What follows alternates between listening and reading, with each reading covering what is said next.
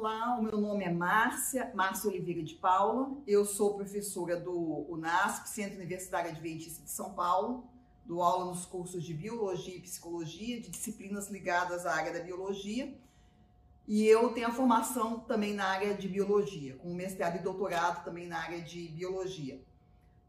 E eu gostaria de falar, também, também exerço aqui no NASP o papel de coordenadora do Núcleo de Estudos das Origens.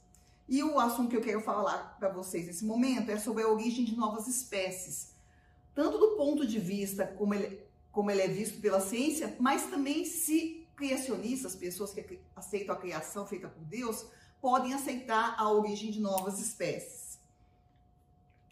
Bom, então quando a gente vai para a Bíblia, a gente vê no livro de Gênesis, capítulo 1, versículos 24 e 25, e disse Deus: Produz a terra seres viventes segundo as suas espécies, animais domésticos, répteis e animais selvagens, segundo as suas espécies. E assim foi. Deus, pois, fez os animais selvagens, segundo as suas espécies, e os animais domésticos, segundo as suas espécies, e todos os répteis da terra, segundo as suas espécies. E viu Deus que isso era bom. Então, o livro de Gênesis fala que os seres vivos foram criados segundo as suas espécies. Mas será que essa espécie, esse termo espécie, é o mesmo termo que a gente vê nos livros de biologia falando de espécies? Então, no início do século XIX, a maioria dos acadêmicos aceitava esse relato de Gênesis de uma forma bastante literal. Ou seja, acreditavam na criação. Também acreditavam no dilúvio, na Bíblia como um todo, de forma geral. Mas algumas pessoas foram além do que se falava no livro de Gênesis. E eles afirmavam uh, que a expressão segundo a sua espécie, que está no livro de Gênesis, ela significava que Deus criou seres vivos do jeito que eles estão agora. Ou seja, nenhuma variação aconteceu nessas espécies, nesses grupos criados por Deus. Vejam que a Bíblia não fala em lugar nenhum de que não haveria variação alguma nos seres criados. Então, essa doutrina e esse tipo de ensinamento que era apregoado de que os seres vivos foram criados como eles eram perfeitos, não sofreram nenhum tipo de alteração, isso tem sido chamado de doutrina da fixidez extrema. E, aparentemente, quando Darwin iniciou a sua viagem ao redor do mundo, ele achava que essa, essa ausência de variação nos seres vivos era uma coisa ensinada no livro de Gênesis. Mas o Darwin observou pelas, é, através da sua viagem, ele visitou ilhas, como as ilhas de Galápagos e outros locais, e ele verificou que as espécies mudavam. Ele verificou que era possível variação nas espécies. E ele pensou, então, isso daí colocou em confronto com os ensinamentos que havia no livro de Gênesis. Segundo, ele acreditava que nenhuma espécie poderia mudar após a, a criação. E aparentemente, então, Darwin não estudou o livro de Gênesis com cuidado, como as pessoas daquela época também não estudavam, né? E as pessoas que estudassem teriam chegado a essa conclusão de que a Bíblia não fala sobre nenhuma variação. Pelo contrário, a Bíblia cita mudanças nos seres vivos que foram criados. Então, quem lê o livro de Gênesis por si próprio não vai encontrar nada uh, a respeito dessa ausência de variações e vai ver sim que Deus criou os seres vivos segundo as suas espécies, é o que está descrito na Bíblia. Então, será que o criacionista poderia aceitar a origem de novas espécies, quer dizer, espécies diferentes das espécies que foram criadas por Deus? Então, existem criacionistas que são chamados de fixistas e que alegam, acreditam que Deus criou todas as espécies do jeito que elas existem atualmente. E, mas isso, como a gente viu, é uma compreensão errada desse termo segundo a sua espécie do livro de Gênesis. Bom, então, quando, como a gente está falando em espécie, vamos ver a definição que a ciência dá de uma espécie. Então, existem várias definições, eu vou citar duas. Então, segundo Mair, uh, 1963, ele diz que as espécies são grupos naturais de populações ativa ou potencialmente entrecruzantes e reprodutivamente isolados de todos os outros grupos similares. Isso quer dizer que na espécie, uma espécie só se cruza com indivíduos dentro da mesma espécie, tá? Isso quer dizer que eles são uh, potencialmente entrecruzantes e estão reprodutivamente isolados das outras espécies, ou seja, o indivíduo de uma espécie não consegue se cruzar, se acasalar com o indivíduo de outra espécie. Existem exceções para isso, como a gente uh, sabe, mas de forma geral é o que acontece. Outra definição um pouco mais moderna é a de Wolff, de 1977, e ele diz o seguinte: a espécie é um grupo de organismos que se assemelham entre si mais do que os organismos de um outro grupo qualquer, e que se distinguem dos integrantes de qualquer outro grupo, ao menos por uma característica bem definida. Idealmente, os membros de uma espécie intercruzam-se exclusivamente entre si para produzir descendentes férteis. Então, ele coloca aqui idealmente, né? É o que se espera que indivíduos de uma espécie só cruzem com dentro da espécie, produzindo descendentes férteis. Mas, eventualmente, uh, podem haver exceções. E o Wolff, ele coloca uma coisa interessante, ele fala que os membros de uma espécie parecem muito entre si, mas que eles têm que ser diferentes dos membros de outra espécie, pelo menos por uma característica bem definida. Então, só para citar um exemplo aqui, a gente tem várias espécies de sabiás do gênero Turdus, e cada um tem uma coloração diferente. Então, a gente tem a espécie Turdus rufiventas, que é o sabiá laranjeira, o mais conhecido de todos, e o nome dele da espécie já diz rufiventas, quer dizer ventre avermelhado, alaranjado. Então, o sabiá laranjeira, ele tem a parte ventral dele, a barriguinha, né, e a parte do peito meio alaranjada. Então, essa é uma característica do Tudus rufiventas, enquanto que outras espécies de sabiá do mesmo gênero têm outras características que as distinguem na coloração das penas. Aqui a gente tem a, um esqueminha da classificação taxonômica e a gente aqui falta apenas uh, o reino. Uh, aqui começa de filo, porque todos são animais, todos estão dentro do reino animalia. Então aqui só exemplificando então, para o homem, a gente teria filo, uh, o homem é do filo cordata, quer dizer que ele é um cordado, tem algumas características, como presença de notocorda, ele está na classe mamália, ele produz, uh, a espécie humana produz leite para alimentar os filhotes, tem pelos e uma série de características, está na ordem dos primatas, junto com animais como outros macacos, a família humana é a família Hominide, e o gênero é Homo, e a espécie Homo sapiens, é a única espécie vivente do gênero Homo é a espécie Homo sapiens. Comparando com a classificação do lado uh, científica do chimpanzé, então também é do reino animal, mas o, fi, o filo dele também é o mesmo humano, é o filo cordata, também da classe mamália, também da ordem dos primatas e da mesma família. Antigamente, os chimpanzés eram colocados na família Pongilha, agora eles são colocados na família Hominide. O gênero de chimpanzé é o gênero Pan. Então vejam, é um gênero diferente do gênero do ser humano. E a espécie é a espécie Pantheroglodites. O terceiro exemplo é do cachorro. O cachorro também é um mamífero, mas de uma ordem diferente. Então a gente vê, ele é do filo cordata, da classe mamália, uh, da ordem carnívora, da família Canidae, tá? Então aqui a ordem é carnívora, não é mais a ordem dos primatas e junto com outros carnívoros, como por exemplo uh, os gatos que são da família Felidae e, e, assim por diante. Então a família do cachorro é a família Canidae. Então, junto com o cachorro nessa família existem as raposas, lobos, lobos guarás uh, e outros animais. O gênero do cachorro doméstico é o gênero Canis e a espécie é a espécie Canis familiares. Se a gente estiver falando, por exemplo, do lobo, lobo europeu, ele é do mesmo gênero do cachorro, mas de uma espécie diferente, chamada Canis lupus. E a gente vê que cachorro e lobo são muito parecidos, inclusive se supõe que o cachorro doméstico pode ter se originado a partir do lobo. Uh, e aí a gente tem um outro animal que já é bem diferente dos três que eu mostrei agora, que é o molusco, um caramujo. Então ele está no filo molusca, ele está na classe uh, gastrópoda, a ordem Pulmonata, a família Glanorbidae, gênero Biofalária e a espécie Biofalária glabata. Então esse é o caramujo que uh, transmite a, a doença chamada de esquistosomose. Então o verme causador dessa doença tem uma fase de vida dentro desse caramujo. Então aqui vocês estão vendo todas as categorias de classificação taxonômica e a última que é a espécie sobre a qual a gente está falando. Agora a pergunta é: será que o termo espécie na Bíblia é o mesmo termo, o mesmo sentido da palavra usada em termos científicos? Então, essa palavra utilizada no original grego, ela é baramim. Essa bagamin talvez fosse melhor traduzida por tipo básico. Então, na versão inglesa da Bíblia, essa palavra bagamin, do original hebraico, ela é traduzida por kind, que quer dizer espécie ou tipo.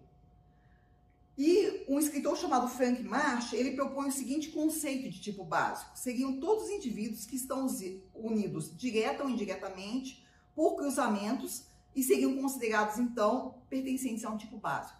Dessa forma, por exemplo, uh, canes, lupus e canes familiares, cachorro e lobo, como eventualmente poderiam se cruzar, então eles estariam dentro de um mesmo tipo básico. Por exemplo, cavalo e zebra também podem se, se cruzar, eventualmente, tá? Embora não produzam descendentes férteis. Uh, assim como, como também uh, cavalo pode se cruzar, a espécie do cavalo pode se cruzar também com uh, a espécie do jumento, né? E aí a gente tem a, a mula e o burro. Então, nesse caso, esses animais seriam de um mesmo tipo básico, que eles conseguem se cruzar eventualmente, tá? Então, a, a, essa proposta de que essa espé esse termo espécie na Bíblia não seria o termo do jeito que a gente define ele cientificamente falando. Então, quais seriam esses tipos básicos, se a gente fosse falar em termos taxonômicos atuais, quais seriam sido esses tipos básicos criados por Deus? Será que Deus criou todas as espécies, ou seriam gêneros ou famílias? É difícil a gente definir isso e chegar a uma conclusão com os dados que a gente tem. Mesmo porque a classificação é artificial. E acima de espécie, a gente não tem critérios definidos. Então, como a gente viu aqui no quadrinho, eu tenho o critério da, do acasalamento para definir espécie. Mas para definir gêneros ou famílias, tudo isso daí são, são coisas arbitrárias que são feitas. A, a determinação é arbitrária. E ocorrem mudanças. Mesmo a ciência estudando melhor os seres vivos, os organismos podem ser mudados de categorias, Uh, podem ser criadas novas espécies ou, no, ou, novos gêneros de acordo com os estudos que são feitos. Hoje em dia está se fazendo muita, uh, muito estudo molecular dos seres e vários grupos estão sendo mudados por causa das novas descobertas em termos moleculares. Uh, mas é certo o seguinte, que nem todas as espécies que existem foram criadas por Deus. Muitas das espécies provavelmente surgiram depois por modificação das espécies criadas. E pode até ser que alguns gêneros tenham também surgido a partir da modificação, então, desses tipos básicos que teriam sido criados. E quando eu falo espécie nova, gente, eu estou falando de espécies semelhantes à espécie da qual ela veio, tá? Ou seja, eu estou falando de modificações pequenas e não modificações grandes como as que a teoria da evolução exige. Por exemplo, a partir de uma bactéria, uh, com o passar de milhões de anos, surgiram todos os seres que existem hoje. Então, aí a gente está falando de mudanças muito, muito grandes. Bom, aqui está o processo de, especi de especiação, formação de novas espécies, de acordo com o que ele é colocado pela ciência. Então, como é que se formaria uma nova espécie? A gente teria primeiro uma única população em um ambiente homogêneo, ou seja, um ambiente que tem todas as características, todos os lados dele seriam iguais, clima, etc. Então, o que, que acontece? Num segundo estágio, a gente teria aí que o ambiente se diferenciou. Então, a gente tem nas, nos dois extremos aí um ambiente um pouco diferente. E para ele, então, migraram uh, novos indivíduos da população que podem uh, sofrer agora a diferenciação porque eles estão em ambientes um pouco diferentes. Aí, no terceiro estágio, a gente teria modificações posteriores nessas novas populações que se afastaram da população uh, mãe, né? Então, essas modificações e migrações vão conduzir ao isolamento geográfico de, alguns, de algumas raças e subespécies. Então, aí vocês já podem dos dois lados, das duas pontas, a gente já teria raças isoladas. O que é uma raça? É uma, é uma população de uma espécie, mas que mora num lugar diferente. Então, essas raças que estão isoladas aí estão submetidas a um ambiente um pouco diferente, clima, etc. E os organismos podem ter se adaptado podem ter sofrido modificações e se adaptado uh, a esses novos ambientes. Aí a gente teria o quarto estágio, na qual uh, essas subespécies que estão isoladas, essas raças que estão isoladas, elas podem começar a se diferenciar, uh, sofrer modificações gênicas ou cromossômicas que têm a ver com isolamento reprodutivo. Então, essas, essas subespécies agora elas começam a se isolar reprodutivamente. Então, algum tipo de modificação faz com que elas comecem a não poder mais se cruzar com a espécie ancestral. E aí eu teria o quinto estágio, que seria uh, o estágio final, né? Então, modificações no ambiente agora permitem com que essas populações, a população que está do lado direito, continue isolada. Mas a população que está do lado esquerdo, o isolamento que havia entre ela e a população principal deixou de existir. Então ela se mistura com a população principal. Mas, a, apesar de se misturar com ela, como houve diferenciação nos mecanismos de isolamento reprodutivo, então essa população aí ela não consegue mais se acasalar e reproduzir com a espécie ancestral. E aí a gente vai ter a definição de que eu tenho duas novas espécies, porque elas não conseguem mais se reproduzir. O que vem a ser esse isolamento geográfico, que geralmente é muito importante para a especiação?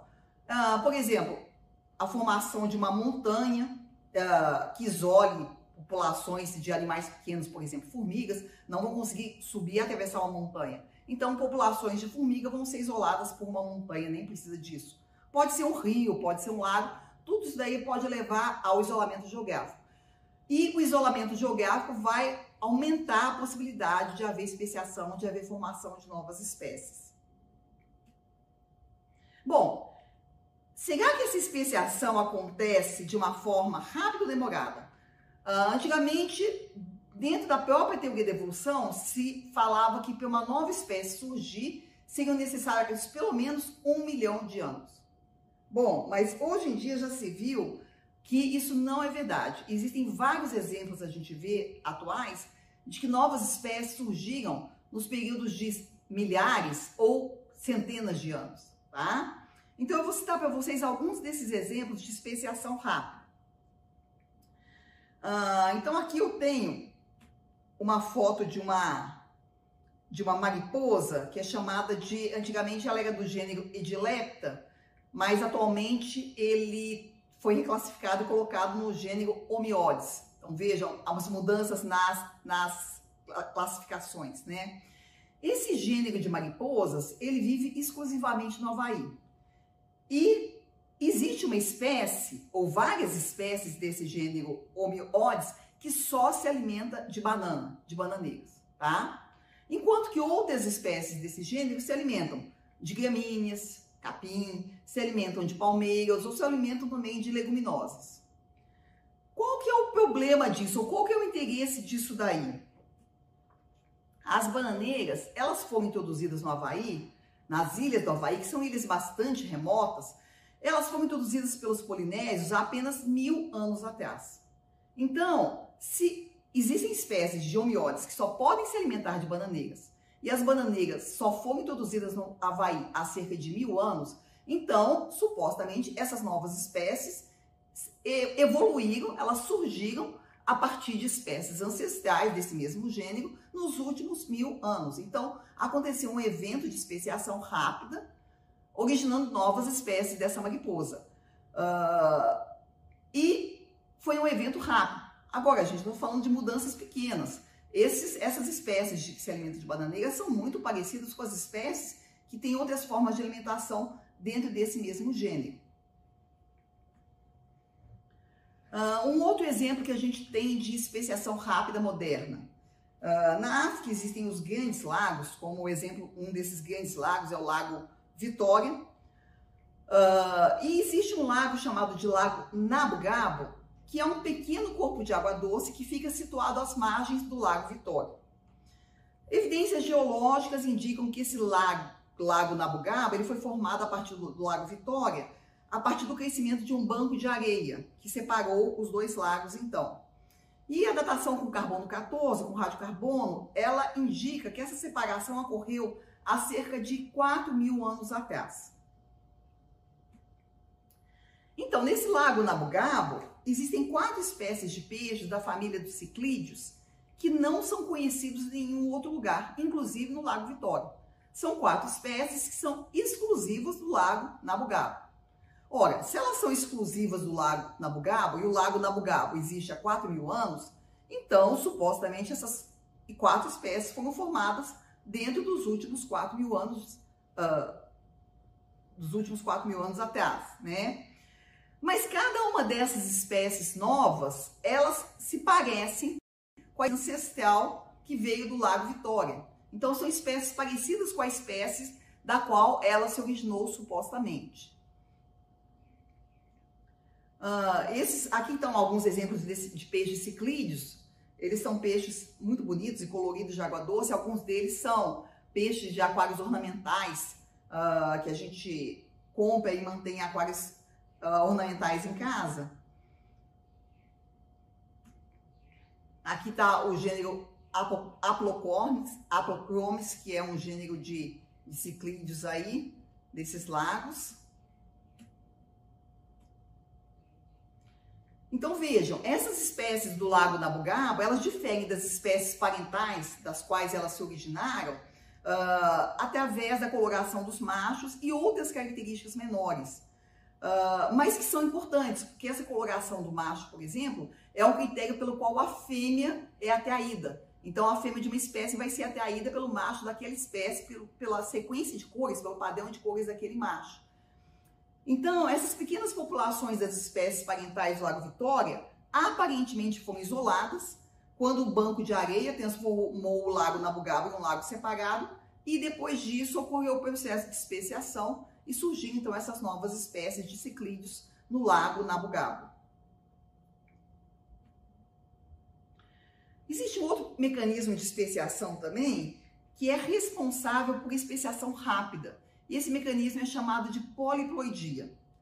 Então, o que, que são poliploides? Poliploides são indivíduos que apresentam o um número múltiplo do número de cromossomos da espécie, uh, do genoma da espécie, característico da espécie. Então, por exemplo, na espécie humana, nosso genoma são, o número de cromossomos que a gente tem são 46 cromossomos. Isso é equivalente a dois genomas, 2N. Nossos gametas têm 23 cromossomas, 1N. Uh, na espécie humana, um poliploide do tipo triploide, 3N, ele teria 69 cromossomos.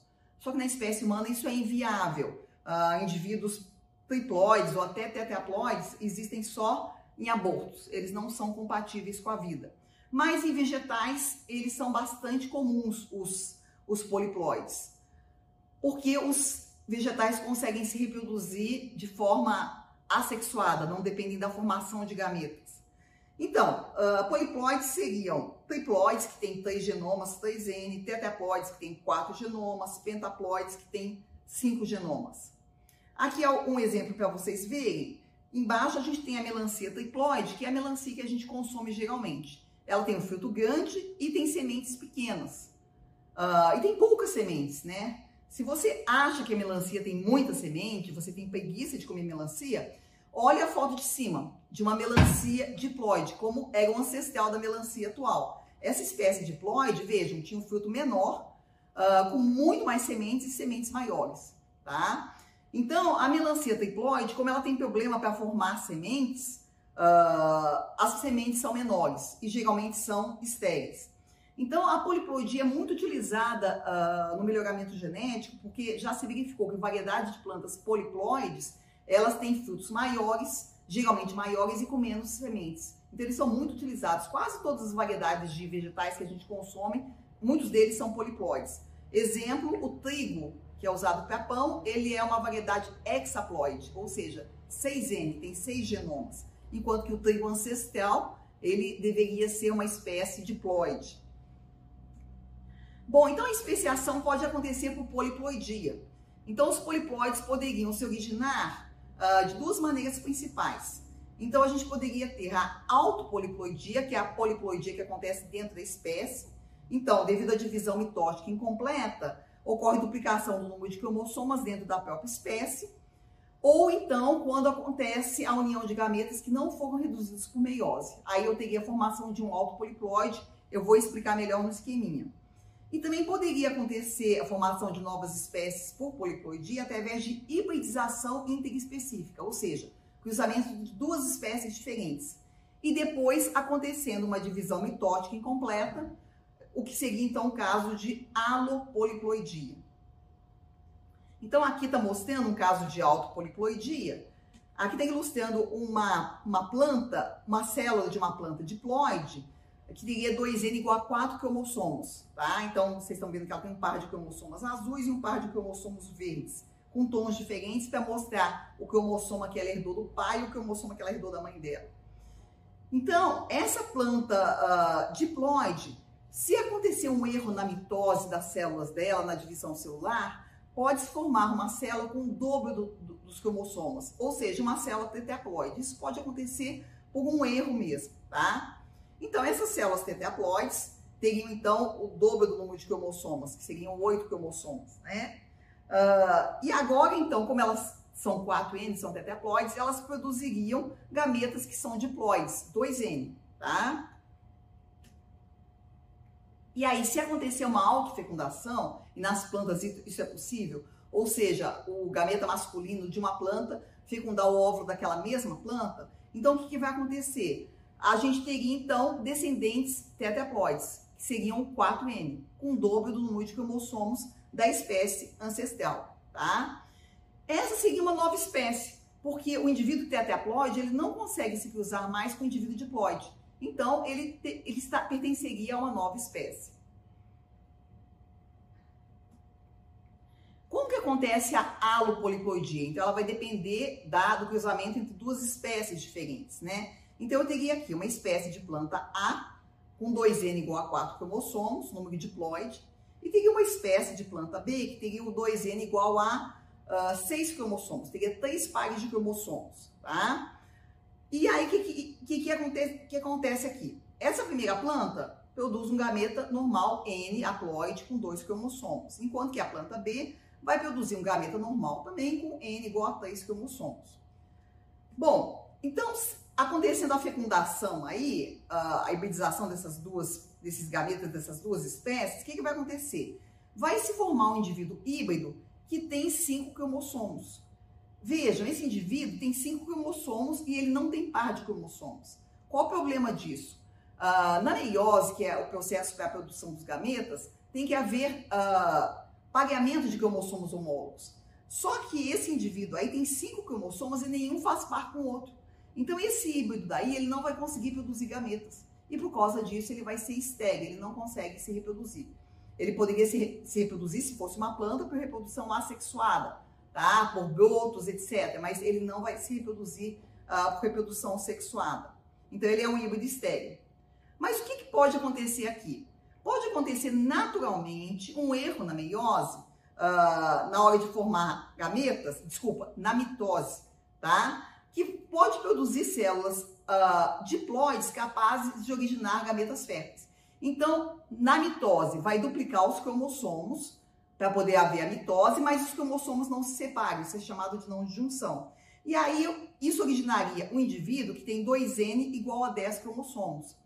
Só que esse indivíduo tem 10 cromossomos e ele é fértil. Por que, que ele é fértil? Porque agora, como os cromossomos se duplicaram, ele tem cinco pares de cromossomos. Como ele tem pares, ele vai conseguir, os cromossomos conseguem se parear na meiose e ele vai conseguir formar gametas. Então, a gente vai ter um híbrido agora que é fértil. Então, vejam, primeiro se formou um híbrido de duas espécies estéreo e depois esse híbrido aí, devido à não disjunção, ele se transformou num híbrido fértil. Essa, esse híbrido fértil, ele está geneticamente isolado das espécies parentais. Ele não consegue se cruzar com nenhuma delas, portanto, ele é definido como uma nova espécie. Mas será que isso daí pode acontecer na natureza ou em laboratório? Sim, para as duas coisas. Existem relatos uh, de experimentos feitos em laboratório que produziram espécies dessa forma e também relatos na natureza. Então, relato no laboratório uh, de uma especiação por poliploidia. Então, o geneticista russo chamado de Karpetinko, ele foi o primeiro a conseguir uma espécie nova em laboratório usando então essa alopoliploidia. Ele tinha objetivos uh, de obter uma nova espécie com características úteis.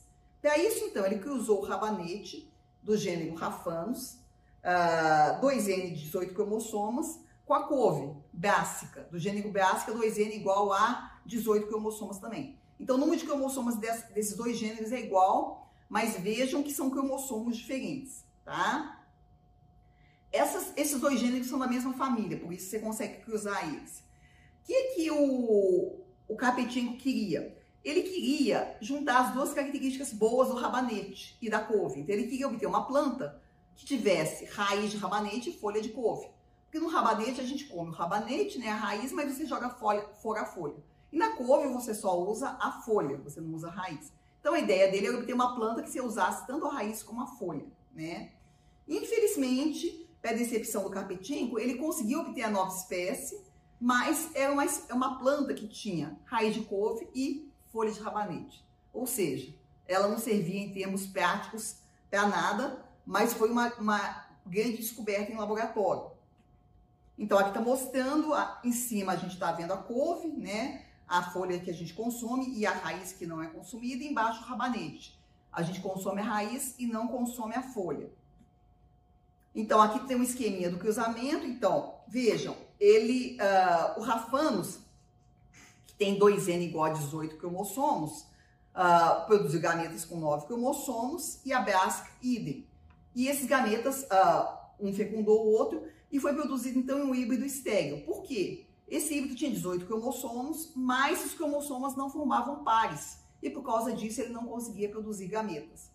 E aí, por uma não disjunção mitótica, Formou-se, então, a espécie Rafanobrásica, na qual os cromossomos foram duplicados, e agora eu tinha 18 cromossomos da couve, 9 pares, e 18 do rabanete, também 9 pares. E aí, nessa Rafanobrásica, podia haver pagamento dos cromossomos, e ela era, então, possível de ser reproduzida uh, por reprodução sexuada. Ela era um tetraploide 4N, um halotetraploide, porque foi formada a partir de duas espécies, e o número 4N de 36 cromossomos. E aqui está mostrando então a, a folhinha da rafanobrásica e a raiz uh, que receberam então esse nome, né, rafanobrásica, e que está geneticamente isolada tanto da couve como do rabanete, e como a gente comentou, infelizmente, né, uh, nem a raiz nem a folha são comestíveis. Aí a pergunta é: será que esse tipo de especiação poderia acontecer na natureza ou só em laboratório? Sim, existem relatos de que isso acontece também na natureza. Então, uh, um caso de, de especiação por alopoliploidia na natureza muito conhecido é o caso da gramínea de beijo salgado chamada de espartina. Uh, então, existem várias espécies dentro desse gênero espartina e uma espécie nativa uh, chamada de espartina marítima, ela ocorre em brejos na costa da Europa e na costa da África. E tem uma outra espécie chamada espartina alterniflora, que ocorre no leste da América do Norte. Essa espécie dos Estados Unidos, ela foi, da América do Norte, foi, uh, por engano, foi introduzida na Grã-Bretanha. A gente sabe que navios muitas vezes levam espécies de um lugar para outro, o que não é uma coisa boa, mas isso acontece às vezes. Então, em 1800, a espartina alterniflora uh, foi introduzida na Grã-Bretanha. E ela se desenvolveu formando grandes colônias locais. E existem diferenças bem visíveis entre as duas espécies. A espartina marítima, ela tem estatura baixa, mas a espartina alterniflora já é uma planta mais alta. Gramíneas são tipos de capins, né? Então, aqui está mostrando, olha a planta da espartina alterniflora, e do, do lado direito vocês estão vendo o pé florescente, e aqui a espartina marítima, a planta do lado esquerdo e do lado direito o pé florescente dela. Então, nas proximidades do porto de Southampton, na Grã-Bretanha, tanto a espécie nativa quanto introduzida viveram as duas lado a lado numa boa. Só que em 1870 se coletou um híbrido estéreo. Então foi formado naturalmente um híbrido entre as duas espécies, que era estéreo pelo fato de ser híbrido, né? Mas ele era estéreo, não se reproduzia geneticamente, eh, não se reproduzia sexualmente, mas se reproduzia por rizomas. Uh, a espartina marítima tinha um número somático de 2N igual a 60 cromossomos e a alterniflora ela tinha 62 cromossomos. Esse híbrido, provavelmente devido a alguma divisão mitótica errada, ele tinha também 62 cromossomos somáticos. Mas esses cromossomos não pareavam, como a gente viu, porque eram metade dos cromossomos era de uma espécie, metade era de outra, não havia pareamento. Esse híbrido estéreo ele foi denominado Spartina Towson e ele existe na região até hoje. Por volta de 1890, veja, alguns anos depois, uh, se originou um poliploide vigoroso e fértil, naturalmente desse híbrido que era estéreo, tá? E esse poliploide, como ele era muito vigoroso, ele se espalhou rapidamente por todo o litoral da Grã-Bretanha e também invadiu o noroeste da França. Esse poliploide, esse híbrido poliploide, ele foi chamado de Spartina anglica. Ele tem 124 cromossomos. E ele surgiu pela duplicação, então, dos cromossomos do, da espécie híbrida que era estéreo. Hoje em dia, essa, essa espécie chamada de Spartina anglica, é muito usada e plantada para ligar o lodo dos brejos e isso daí contribuiu para a rápida disseminação dessa espécie. Infelizmente, na atualidade, essa espécie nova está substituindo as espécies parentais, das quais ela se originou, por ela ser bastante vigorosa. Então vejam, um exemplo de uma nova espécie que surgiu por alopoliploidia na natureza, em uma questão de um período de tempo bastante curto. Então a gente vê, através desses exemplos, que é possível, que existem relatos documentados do surgimento de novas espécies. Aqui está mostrando a, a planta do lado esquerdo da Spartina anglica e do lado direito o pé fluorescente. São todos muito parecidos, né, gente? Todos são capins e bastante parecidos. Para quem, quem é leigo, né, parece tudo igual. E aqui está mostrando, então, um esqueminha uh, de como teria acontecido, então, essa, esse desenvolvimento dessa nova espécie. Então, a Espartina alterniflora uh, produziu gametas e a Espartina marítima também. Os gametas se fecundaram, produzindo o híbrido espérito. A Espartina tolsen, que tinha 2 N igual a 62 cromossomos, e aí, então, produzindo esses gametas não reduzidos por não adjunção, então, aconteceu de se formar esse partina anglica com o dobro do, do número de cromossomas 4N igual a 124. Bom, a, a, gente vê esses exemplos acontecendo e existem outros que a gente não viu, mas que provavelmente devem ter acontecido dessa forma.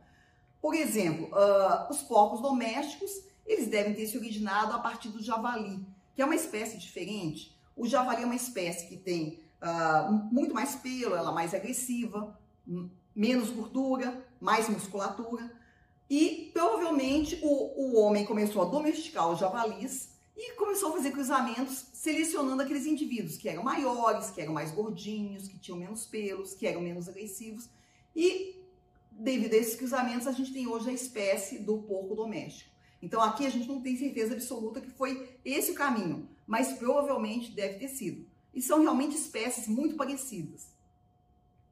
O javali foi introduzido no Brasil e causou vários problemas. Ele foi introduzido para ser usado como para fornecer carne mesmo, né? Eu acho que não caiu muito no gosto brasileiro, parece que não existem muitos restaurantes que servem javali. E o que aconteceu? O javali se aclimatou, ele fugiu dos lugares onde ele estava sendo criado e hoje em dia ele está atacando lavouras e causando prejuízos imensos. Então vejam o problema da gente introduzir uma espécie no lugar de onde, onde ela não deveria estar. Né? O javali é uma espécie da Europa e que foi trazida para cá. E se aclimatou e está aí causando um monte de problemas. Inclusive, é a única espécie no Brasil que se libera a caça é o javali, porque realmente é uma espécie uh, exótica e danosa. No cachorro, gente, deve ter acontecido a mesma coisa. Aqui a gente tem uma, mostrando a genealogia do cão, todas as espécies que existem, todas não, muitas delas, e mostrando como elas devem ter se originado. Essa é uma figura maior, aqui está a ampliação da figura do lado esquerdo, do lado direito.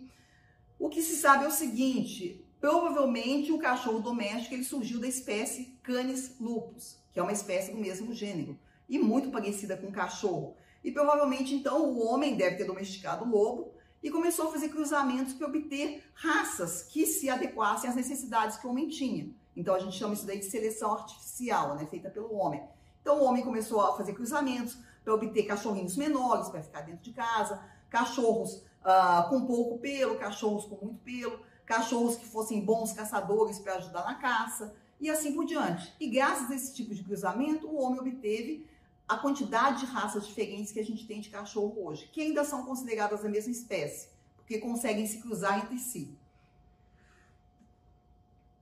Uma coisa semelhante, mas num, numa, num, num espectro maior, pode ter acontecido com os tentilhões das Ilhas Galápagos. Quem são essas aves? Essas aves são três gêneros diferentes, uh, que são da mesma família, e que vivem todas nas Ilhas Galápagos, que são ilhas vulcânicas e Existem tentilhões diferentes em ilhas diferentes. Uh, então a gente pode ver aqui, aqui está mostrando como provavelmente houve a, uh, o surgimento desses tentilhões. Então existem alguns tentilhões que têm bicos mais maiores e mais duros para comer sementes. Existem outros que têm bicos mais finos para se alimentarem de insetos e assim por diante. Então, o que, que se supõe? Que provavelmente os tentilhões se originaram de alguma espécie que existia na, no continente. Essas espécies de tentilhões, gente, só existem em Galápagos, em nenhum outro lugar do mundo. Por isso que se supõe que elas surgiram realmente em Galápagos.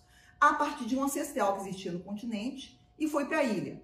E aí esses tentilhões se distribuíram por ilhas diferentes e, por exemplo, numa ilha onde houvesse maior quantidade de sementes, supostamente isso favoreceria uh, o desenvolvimento de o crescimento, a alimentação de espécies que tivessem bicos maiores para comer as sementes. E dessa forma poderiam ter se originado espécies diferentes em ilhas diferentes. E por isso a gente tem hoje essa variedade de espécies de tentilhões.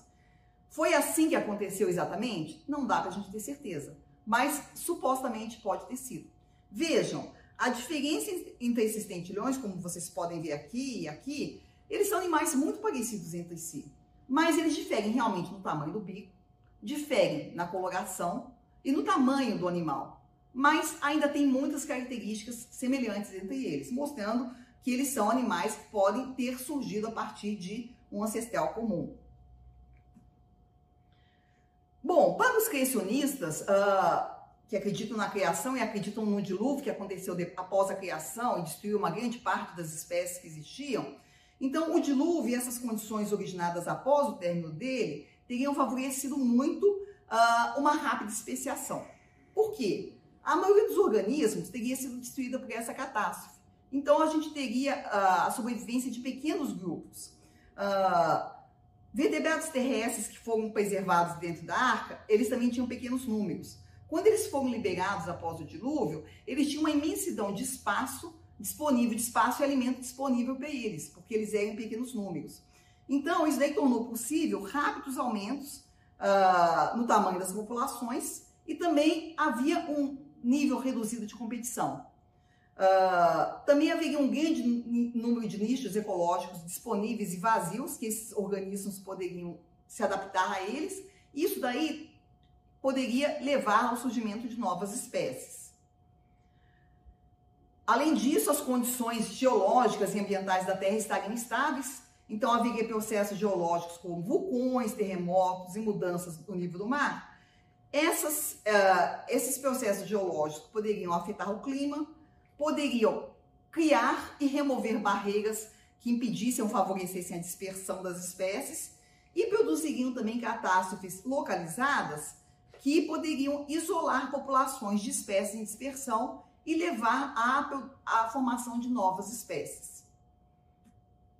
E mesmo as espécies que foram preservadas fora da arca, animais que não entraram na arca, como animais aquáticos, também estariam sujeitos a condições favoráveis para especiação.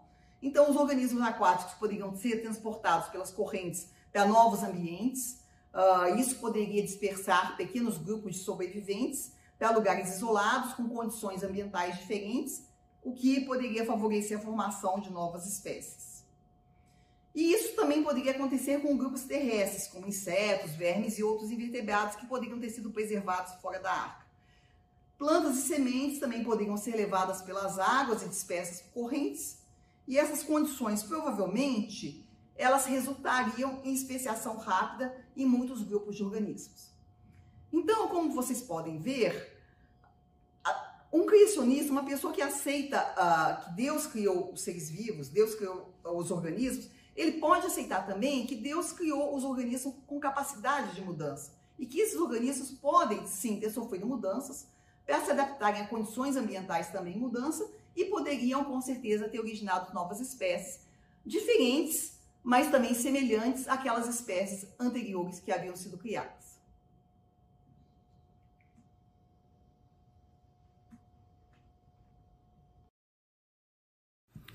Então, você prestou bem atenção na palestra da professora doutora Márcia de Paula? Está preparado, está preparada para responder o nosso quiz? Esse quiz lhe dará direito a participar diretamente do game da criação e será pontuações cumulativas para prêmios, tá? Os cinco primeiros que fizerem maior número de pontos receberão já os seus vouchers, seus prêmios especiais, mas também sortearemos para aqueles que não tiraram tantos pontos, mas terão o direito de ter o seu certificado, terão também o direito de é, e a oportunidade de ser sorteado aos prêmios que nós temos aqui disponível, tá? Amanhã, não esqueçam, 18 horas, teremos a nossa segunda palestra, a palestra do professor Dr. Urias Takatoy, que ele vai falar sobre design inteligente. Então você não pode perder amanhã às 18 horas e a seguir mais um Game da Criação. Uma boa noite para você, que Deus possa te abençoar ricamente, que estas mensagens científicas, esses argumentos do Deus Criador possa estar bem claro na sua mente.